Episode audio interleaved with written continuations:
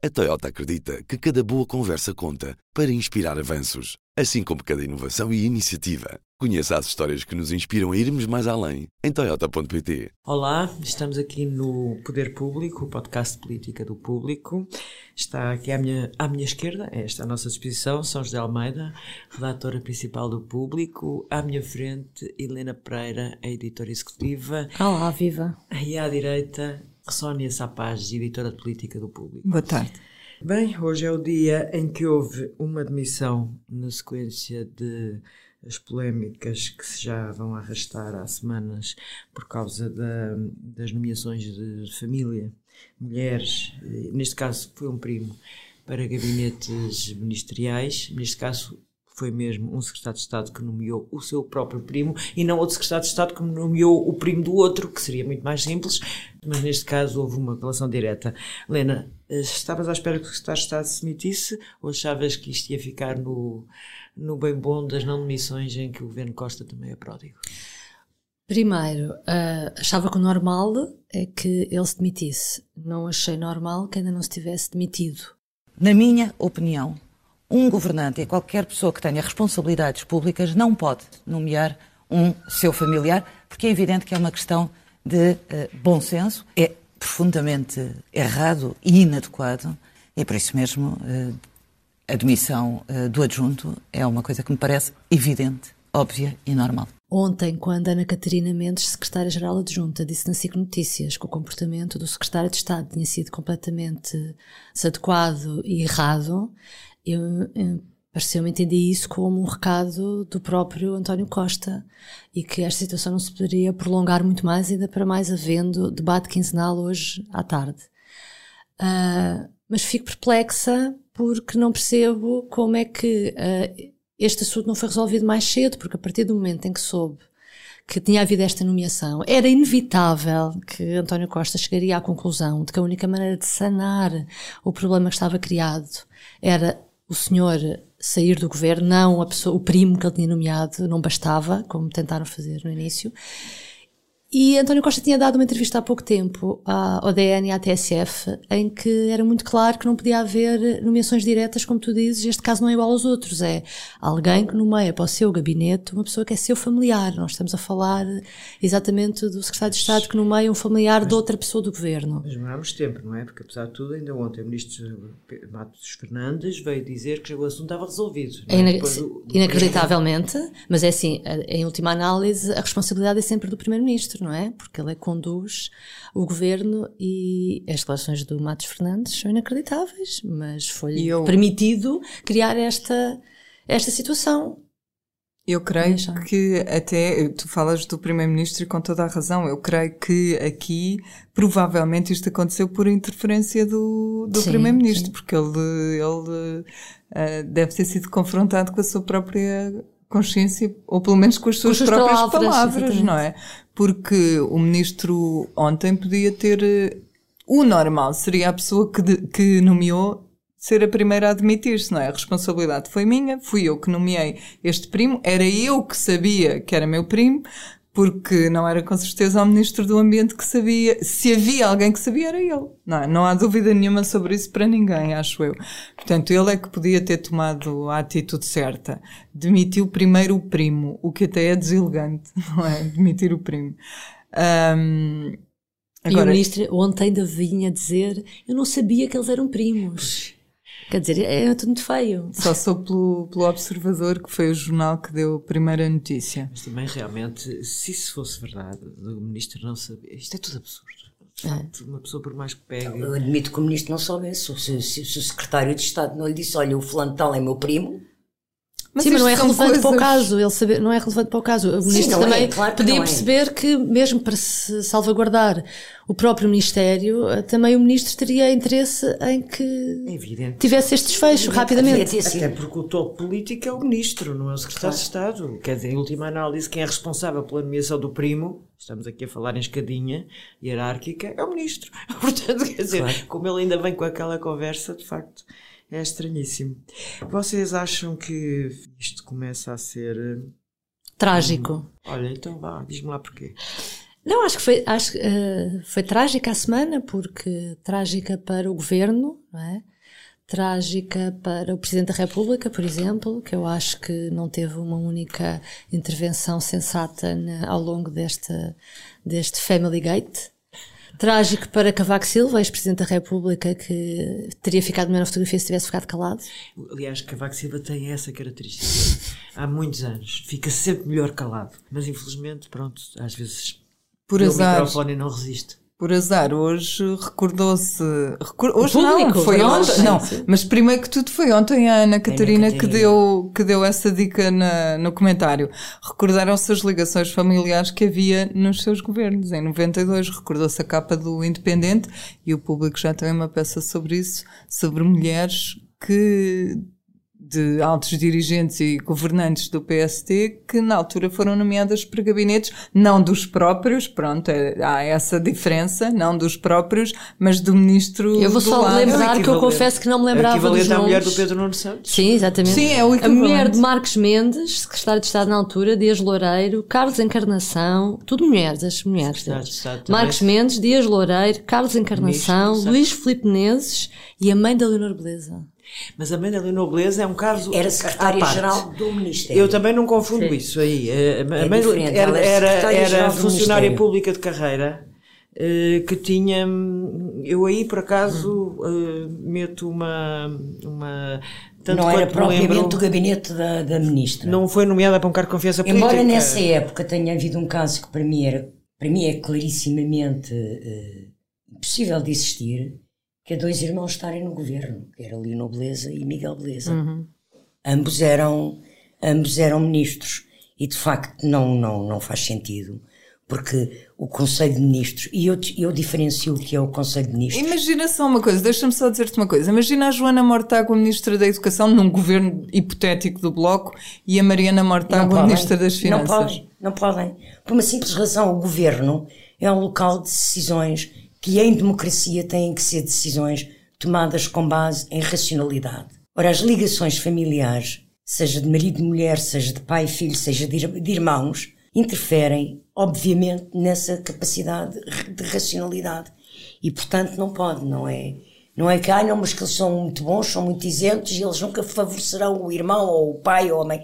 Não é isso, não pode sequer dar aso, porque até inconscientemente as pessoas, quando estão a avaliar as situações, têm dentro de si o registro de que, olha, por exemplo, hoje em dia, a presidência do Conselho de Ministros, que é ocupada por, por, por, por Mariana Vieira da Silva, tem que preparar o Conselho de Ministros. Ela é que decide quais são os diplomas que vão ou não vão a Conselho de Ministros, a cada Conselho de Ministros. Agenda. É ela que faz isso todas as semanas. Ora, quando o ministro Vieira da Silva manda os seus diplomas para ela analisar e saber se vai ou não, se estão em condições de ir ou não ao Conselho de Ministros, ela não olha para aquilo como o produto do trabalho apenas de um ministro, de uma pessoa que é ministro. É óbvio que ela sabe, e inconscientemente sabe, nem que, mesmo que faça um esforço para na sua consciência ser absolutamente isenta na decisão, essa questão está lá. No e caso me, que eu... E mesmo que ela não favoreça, e, e, e, mesmo que ela não prejudique, porque ela até com um esforço de isenção até pode prejudicar, não é? Em política há um princípio que, que, é, que é básico. A mulher de César não basta ser séria. Ela tem de parecer séria. E, e, a imagem que dá para fora disto tudo é terrível, é de facto uma enorme promiscuidade. Com este, este, este, este, primo no gabinete do secretário de Estado é a cereja no topo do bolo, não é? Porque é a coisa mais ridícula. Não sei em que é que aquele secretário de Estado andava a pensar, se calhar na camada do ozono ou nas alterações climáticas que lhe ocupavam tanto tempo que em três anos não percebeu naquela cabeça que não pode ter um familiar num gabinete. A democracia tem regras. em três anos e depois de todo a polémica que já toda, se tinha é? levantado.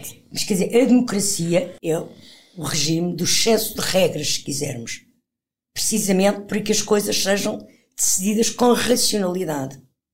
No caso em que estávamos a falar de, do Miguel Beleza e da Leonor Beleza, ela era ministra do, Da Saúde. da Saúde e ele era ministro das Finanças. Finanças. Portanto, são duas áreas ainda por cima. Claro, As hiperconflituantes. finanças dão dinheiro ou tiram. E recordemos que Leonor Beleza, nessa altura, foi a cara e foi a responsável por uma lei importantíssima, à época, que é a Lei de Bases da Saúde, que hoje está eh, para ser revista, não é? Mas foi, entre outras coisas importantes que fez, eh, e outras que não conseguiu fazer, eh, e que queria fazer, e que vieram a ser feitas muitos anos depois, como as unidoses de medicamentos e essas coisas, ela fez uma modernização do setor, mas ela despachava os assuntos da disponibilidade financeira Com o para cavaco. esse setor Com o cavaco. com o cavaco. Mas está bem, mas em última irmão. análise com o irmão. Sim, sim, sim. É? Podiam conversar lá em casa à mesa de jantar Sim, ou ao sim, fim de semana em sim. almoços de família. É absurdo Isso isto. cria, isso cria, cria problemas complicados. É a mesma coisa que os jornalistas estarem a escrever sobre o seu irmão ou o seu primo. É a mesma coisa.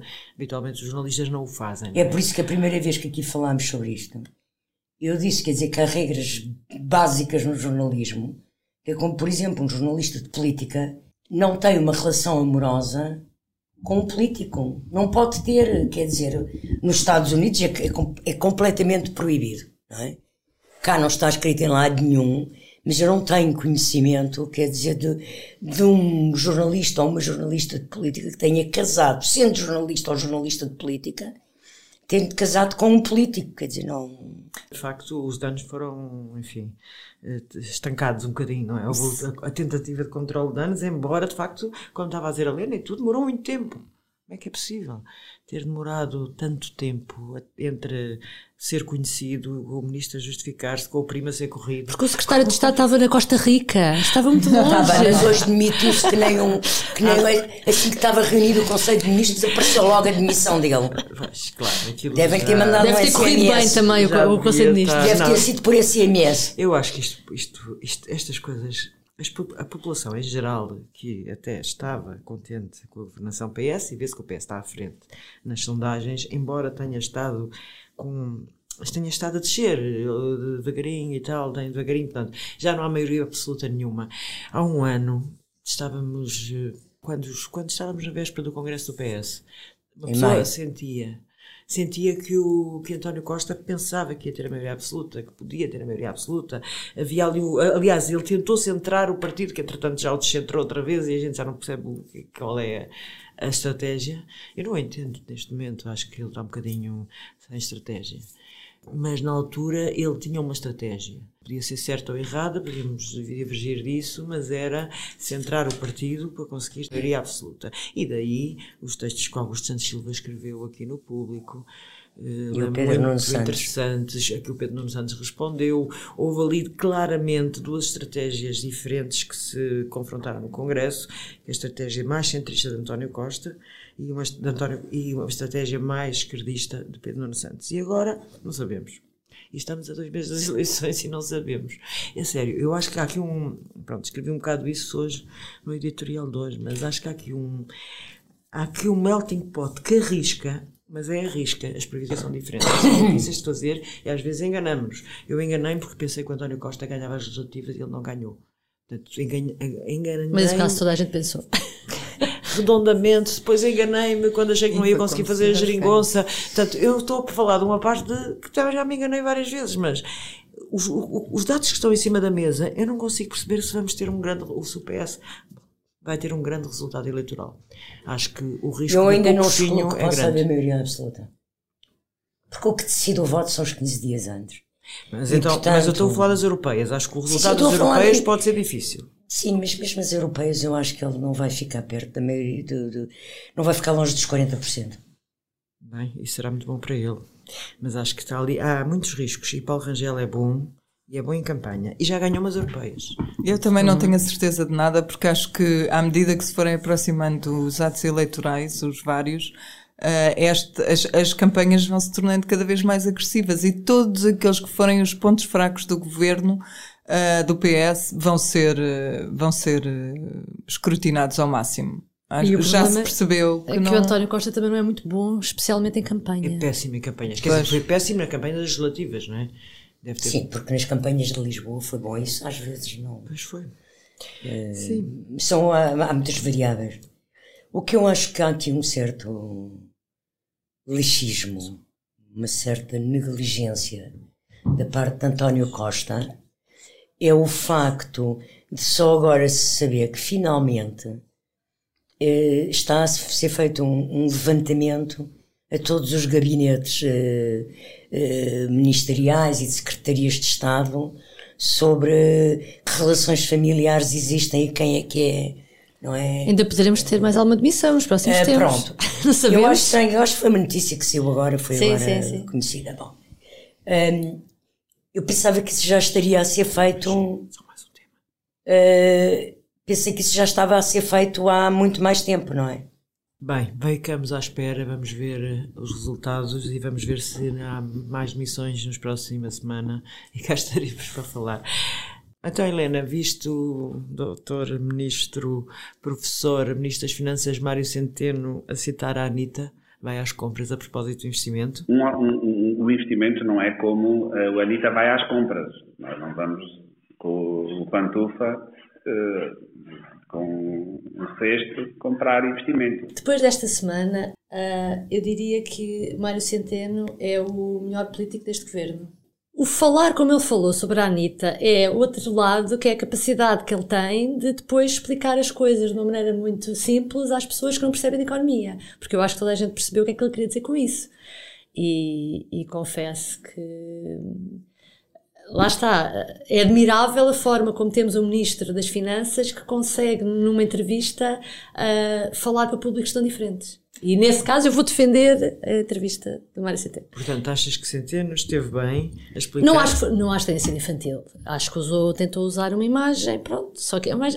Eu não diria que é infantil, só é um bocadinho ultrapassada, porque hoje em dia não sei se a Anitta Ela ainda, até se chama para a geração dele, sim, mas hoje em dia. Eu já me lembrava que havia o Pantufa. O Pantufa, que é o pormenor delicioso. É, é, é que ele, vê que ele lia mas a Anitta. Quem é que era o Pantufa? Era, era o cãozinho. São José, não ah. leste os livros da Anitta? Não, li outros. A Anitta não São José, São José, isso acabou ser o é, maior é, ato de. É, a minha maior falha cultural. Pronto, então retiro que diz que afinal o que ele disse não foi assim tão bem perceptível pela generalidade das pessoas. A Anitta era das coisas que não, que não me deixavam ler. Não te deixavam não, ler a Anitta? Oh meu Deus, meus ricos livros da Anitta. Também não deixavam ler as gêmeas e a Edith Blyton. Não, ah, isso, isso... Sim, os 5 e os 7 sim. Agora a Anitta não. Ah, eu gostei muito da Anitta, gostei muito da Anitta. Também gostavas da Anitta, Sónia? eu gostava, claro, eu posso trazer um livro para São José. Porque acho que ainda tenho lá é em casa. É uma falha cultural minha. uma das muitas. Agora até se chama Martin, já não se chama Essa Anitta. Não, é muito desagradável. Uh, sobre a entrevista do ministro, o que, o que ali ficou para mim evidente também é que ele quer ficar para a história, sem dúvida. Aquilo tudo ali, uh, uh, o déficit mais baixo da democracia, o possível déficit zero, o, ele chega a falar às tantas da taxa de desemprego a 5.5, não é? Ele anda ali, de facto ele quer ficar para a história. Está o, perto já, está a seis qualquer coisa. Sim, não? seis e pouco.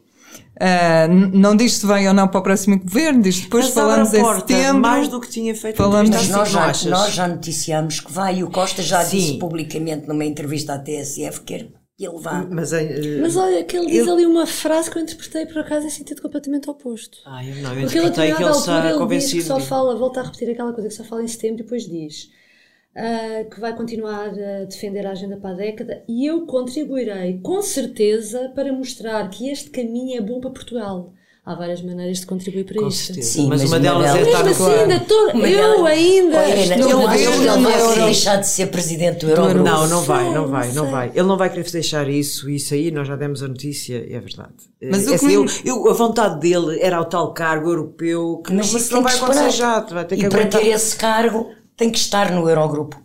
E tem de fazer história e claro. tem de ficar para a história como de facto alguém que equilibrou as contas. Ele fala muito nisso, não é? Fala muito na, no princípio ter, da estabilidade tu, que ele nunca Em princípio beliscou. só irás ter, não é? E até às eleições e até à formação do governo, só saberás em 2020, se em 19 o déficit é zero. Mas a previsão do déficit zero é para 2020. Ele tem que estar lá nessa altura, senão é o homem que preparou o terreno e depois há outro que tira a fotografia e chega à meta. Não é? Portanto, a Anitta dizer- Centeno irá às compras, de certeza, no. Em 2020. Mas olha, deixa-me só dizer uma coisa final. Ah, é que, e nós já falámos sobre isto, portanto, eu sei que também há uma dúvida que se instalou em algumas de vós. Que é como é que os outros ministros verão este ministro, que é o seguro, é, é vendido como o seguro de vida do governo. Não é? Como Com é que raiva. os outros que estão. Com Pois, raiva, só pode ser é? com raiva, não é? Quer dizer, Respeitinho é muito ele, bonito. ele conseguiu uma coisa maravilhosa. Estávamos aqui há dias a falar aqui na redação. Ele conseguiu uma coisa absolutamente maravilhosa que é eh, ele viu a sua popularidade cresce à conta da queda de popularidade dos, Dos outros. outros. Porque ele diz aos outros, ele limita-se a dizer não tenho dinheiro, não tenho dinheiro, não tenho dinheiro. Como é que alguém, algum ministro pode ter popularidade sem dinheiro? Não pode. Portanto, os brilharetes Parece que pode, não é? Mas é isso, mas ele está, num, está numa bolha tão bem, tão hermética que ninguém, ninguém o critica, não é? Somos todos centenas. Bem, vamos para o último tema. Transparência. Comissão da Transparência está na reta final, São José de Almeida. O que é que se te oferece dizer, como antes? É assim, ainda não temos votações, ainda estamos na discussão na especialidade, mas já há algumas votações indi- indiciárias. E eu fiquei perplexo esta semana com eh, eh, aquilo que eu posso considerar a banhada de ética. Que é a banhada de ética. Passo a explicar, eu passo a explicar banhada de ética. Eu tenho que estar muito caladinha para agora falar sobre isto. Estou Não ouvi nada, ligeiramente, ligeiramente irritada com isto. Rui Rio foi eleito com o discurso da ética. Há três anos tínhamos eh, uma comissão no Parlamento que prometia cobras e lagartos, aquilo quase que ia fiscalizar o que é que os deputados e os eh, governantes iam ter dentro das gavetas em sua casa. Era uma coisa quase de um Estado eh, policial. Algumas das medidas eram consideradas absurdas. Ah, de repente, numa noite, da noite para o dia, como se diz, é? Ah, o PSD propõe, o PS abstém-se, o PS que liderava e te apresentou dezenas de propostas de, de- de regulamentação da vida do- dos políticos e de regulamentação da transparência na política. E é aprovado um, um pacote de medidas, ainda em votação indiciária, mas que vamos ver se se mantém depois, eh, portanto, na, na especialidade, eh, em que o, PS, o PSD propõe e o PS abstém-se. E o que é que eles propõem? Um retrocesso de mais de 20 anos no que é a regulamentação da transparência em Portugal. A regulamentação de transparência em Portugal, não sei se vocês se lembram, Ana lembra-se com certeza, começou no final dos governos Cavaco. Já Cavaco não era líder do Era, PSD. foi Nogueira, Fernando Nogueira. Era Fernando Nogueira. Apareceu na, na Assembleia uma coisinha que eu tenho lá em casa, os dois livrinhos com as propostas todas.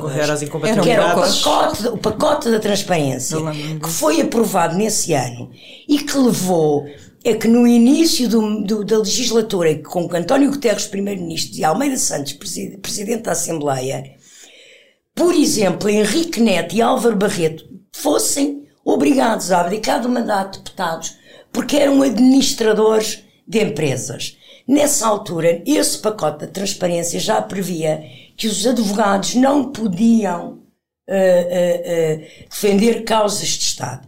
Neste momento, volta tudo para trás.